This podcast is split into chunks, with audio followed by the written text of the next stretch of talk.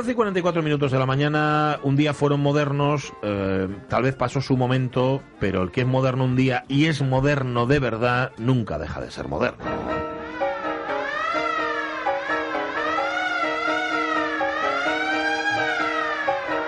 Carlos La Peña, muy buenos días. Muy buenos días, ¿cómo estamos? Pues muy bien, aquí acompañados por la fuerza y con jamón y con jamoncito en el estudio, pues no. Eso sí que es fuerza, de verdad. Sí, señor. Sí, es- es grasa de la buena, colesterol del bueno. Bueno, a lo que vamos. Moderno de hoy. Bueno, el moderno de hoy es uno de esos personajes, Carlos, que desmiente eso de que la vida es muy corta para poder hacer muchas cosas.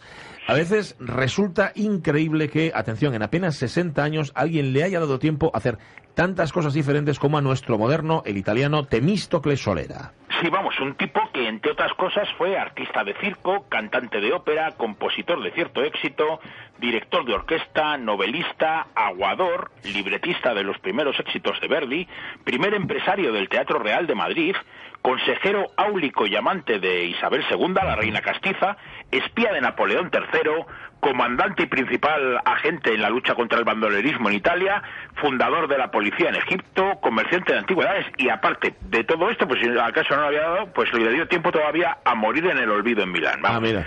Desde luego, vamos, sin temor a equivocarnos, podemos decir que Temístocles Solera fue protagonista de una vida al menos tan intensa y exagerada como rimbombante suena su nombre, Temístocles Solera. Ajá. Una vida tan exagerada que a veces resulta inverosímil y yo creo que quizás esto sea lo que le ha privado de protagonizar Ya. muchas películas y novelas que desde luego se podían haber inspirado en su existencia. Un tipo novelesco, polifacético, ¿cómo lo definirías tú, Bertín? Un fenómeno, vamos. Un fenómeno, sí. Bueno, eh, autor, ojo, de una obra del libreto de Nabucco y, sobre todo, de su famoso coro Va Pensiero, que eclipsa todo lo demás que hizo. Sí, vamos, Va Pensiero es probablemente el coro más famoso de la historia de la ópera, pero en Italia además se convirtió en la canción estrella en el himno del risorgimento, vamos, Va Pensiero sulla li adorate, Eh, o sea, vuela pensamiento con alas doradas, pósate en las praderas y en las cimas donde exhala su suave fragancia el dulce aire de la tierra natal. Los hebreos cantan en su exilio babilónico la pérdida de su patria, pero a quien escuchamos realmente, y este es el gran mérito de, esta obra y de sus autores, son los sentimientos de los italianos. Vamos, su deseo de unidad, de soberanía y el desprecio a la dominación austriaca. Con el estreno de Nabucco, su tercera ópera de mil en 1842, Verdi se convierte no solo en el compositor con mayúscula, en el más importante de su tiempo, sino en un grito patriótico. Verdi, Vittorio Emanuele, Re d'Italia. ¡Viva Verdi, viva l'Italia!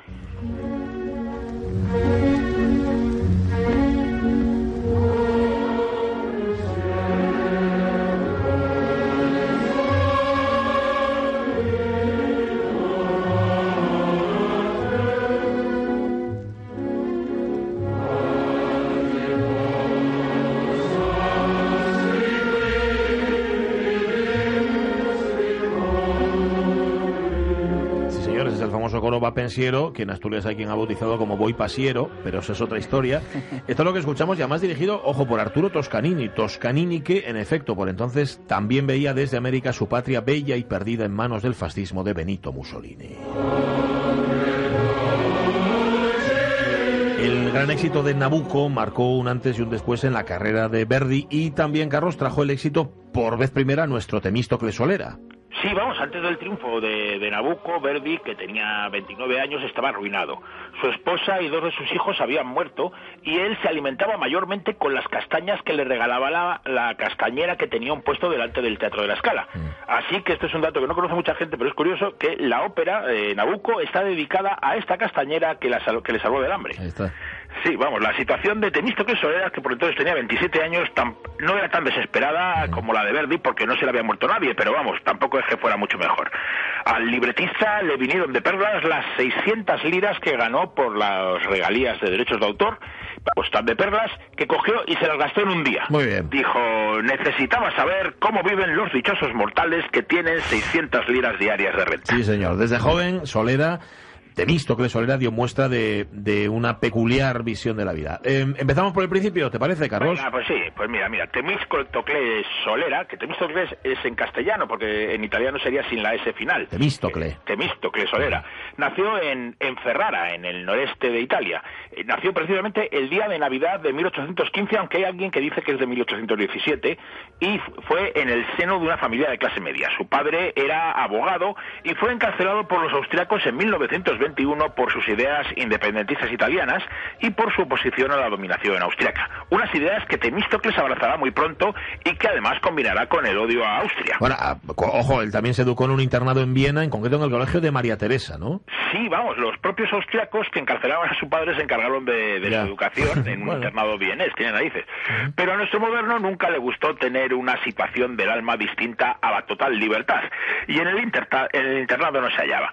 Amaba la vida, amaba la belleza, amaba la música y amaba la aventura. Y odiaba, ya lo hemos dicho, a los austriacos. Sí. Así que un buen día de mañana se escapó de la disciplina colegial y como tenía que vivir de algo, pues se acopló a la troupe de un circo. En el circo pues fue feliz, pero como la familia había denunciado su desaparición, fue detenido por la policía en una aldea húngara y obligado a volver a sus estudios. Esta vez no estudiará en Viena, sino en Milán, en el Colegio Longone y en, y en el Conservatorio.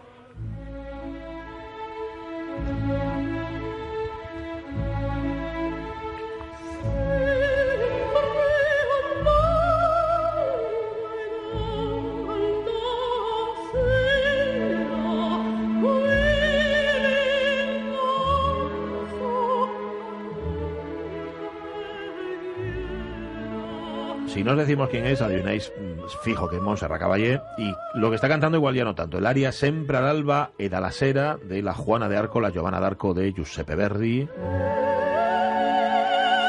Fue la última colaboración, como veremos, de Temístocles Solera con Verdi. Colaboración, Carlos, que no duró mucho tiempo, pero oye, dio lugar a cinco óperas. Sí, sí, vamos. eh, estos, eh, pues como vivían los dos en la Bohemia de Milán, Sí. antes o después, pues tenían que tropezarse.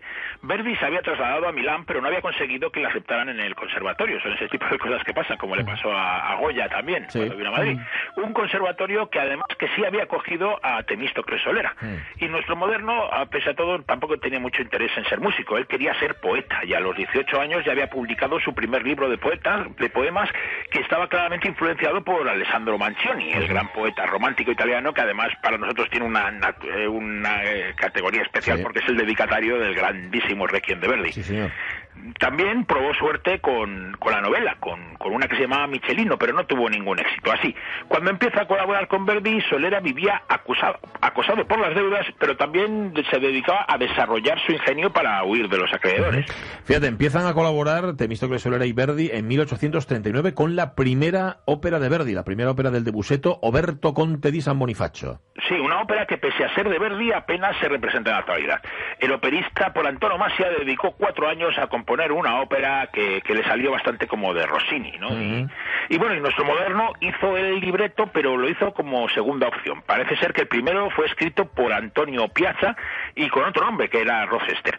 No sabemos cómo, pero a Temístocles Solera le pidieron que escribiera un nuevo libro basado en el anterior para, para esta ópera en dos actos, en la que Verdi aún no había encontrado su lenguaje.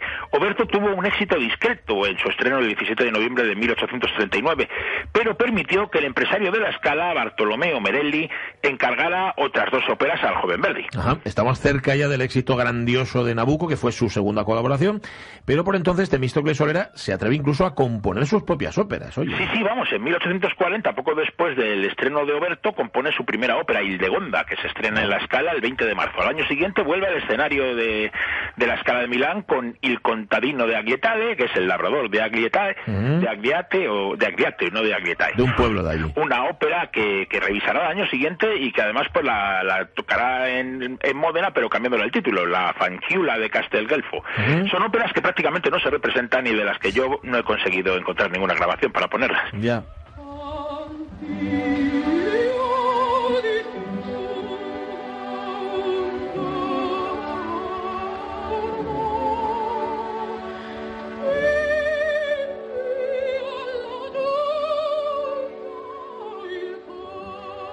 ¿Quién quiere escuchar la Fanchula di Castelgelfo con música de Solera, pudiendo escuchar a Verdi, a María Calas cantando aquello y yo también una vez abrí mi corazón a la felicidad. Esta es Abigail, que ha encontrado en el palacio de Babilonia la prueba de que no es la hija de Nabucodonosor, sino una esclava hebrea. Es el segundo acto de Nabucco, que es una ópera que es mucho más que el coro vapensiero. ¿eh? Nabucco es, de hecho, el punto de partida de la extensión de Verdi a la cima de la ópera. La experiencia exitosa, ¿verdad?, de la colaboración del compositor de Buseto con el poeta de Ferrara se va a repetir, Carlos, en los años siguientes. Sí, además, tanto con los lombardos en la primera cruzada como con Atila, el éxito es extraordinario. Y eso pese a que el obispo de Milán intentó censurar el bautizo en el Jordán de los lombardos por considerarlo blasfemo. incluso la representación fue prohibida por la jerarquía católica. Pero sus autores y el teatro hicieron pues lo mejor que se puede hacer con una prohibición. Mm que es, que es saltársela. Y entonces se la saltaron y el público de Milán les dio su bendición. hasta ahí va todo bien, pero la quinta de sus colaboraciones, Giovanna D'Arco, Juana D'Arco, fue un fracaso y Temístocles Solera y Giuseppe Verdi, que tenían los mucho carácter, discutieron. Sí, desde el principio a nuestro moderno le habían acusado de, sin citarlo, haberse basado en el drama de Schiller. Y Solera lo negó al editor Giovanni Ricordi, dijo que era un drama italiano completamente original. Pero hay eh, coincidencias que hacen sospechar que, como pasa con el tema este del John Williams, pues que nuestro moderno se haya basado en la obra de Schiller, pero, pero ese no fue el problema. El caso es que cuando el público milanés no respondió a la obra como lo había hecho con las otras óperas, sus autores discutieron.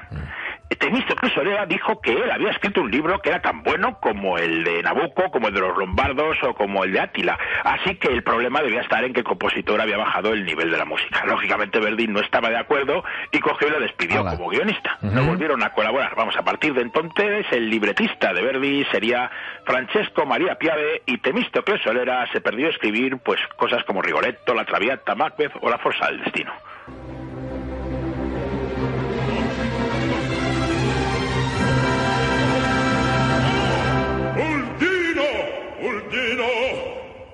Non hai veduto uno nudisti eppur feroce esaggerava e Aquí llevamos un trío, Caballé Calas y ahora Boris Christoph cantando un área de Átila porque ellos lo dicen Átila, nosotros decimos Átila, Uldino, Uldino, llamando a su Uldino. Bueno, el libreto de esta ópera de Átila o Atila fue corregido por Piave, porque Verdi Carlos ya no quería a Solera ni para retocar sus trabajos. No, no, no, no lo quería para nada. Le sentó fatal lo de que le dijera que había bajado el nivel con la composición. Además, aunque Temístocles Solera aún escribirá otras dos óperas y el libreto de otras para compositores como Emilio Arrieta o más modestos incluso como Secchi, Busi o Vilanis, él ya está en otra película. Según él, quería economizar cerebro y gastar espaldas. Así ah. que se olvidó de la ópera y se hizo aguador y cargando y repartiendo agua se ganó la vida durante un tiempo. Madre mía. Bueno, pero oye, trabajando de aguador, fíjate, la ópera, porque el que nace lechón se muere cochino, vuelve a cruzarse en su camino en un pueblo cerca de Milán. Sí, y además, precisamente con la primera colaboración de Verdi con Piave, la ópera I Due Foscari, los dos Foscari. El último día de carnaval, el día que mejor taquilla podían hacer, el barítono de la compañía se estropeó, vamos, se puso malo. Y Temístocles Solera, que andaba por allí de aguador, se ofreció para sustituirlo. Tuvo un gran éxito e incluso tuvo que repetir un aria. Pero cuando regresaba al camerino, en una escena que parece sacada de Granujas a todo ritmo, la película de los Blues Brothers, nuestro moderno se encuentra con que en el camerino está un acreedor esperándole que le ha visto cantar. Así que vestido de deluxe, se da la fuga y roba el carruaje de la prima dona para huir de Milán. Por el camino, mientras atravesaba una, una, aldea, los campesinos, al verle la barba blanca y la vistosa túnica, le confundieron con un obispo. Él, en vez de cortarse, lo que hizo fue ponerse a repartir bendiciones desde la ventana. Es que eso te lo cuentan y no te lo crees. En fin, el siguiente paso de Solera acaba en boda. Sí, sí, vamos, el ahorro de cerebro y el gasto de espaldas no le duró demasiado. Así que Solera cogió y se casó con la tiple de positivo mérito de Teresa Rosmini y además de una familia coge y funda una compañía de ópera. Oh, con esta compañía pues se va a sentar en España. Será el primer empresario del Teatro Real, además de hacerse amante y consejero áulico de la reina Isabel II. ¿Que queréis saber qué es lo de consejero áulico? Pues o lo miráis en algún sitio o esperáis a la semana que viene. El que viene volvemos. Sí, porque lo de amante ya sabemos lo que es. Lo otro igual es un poco más complicado.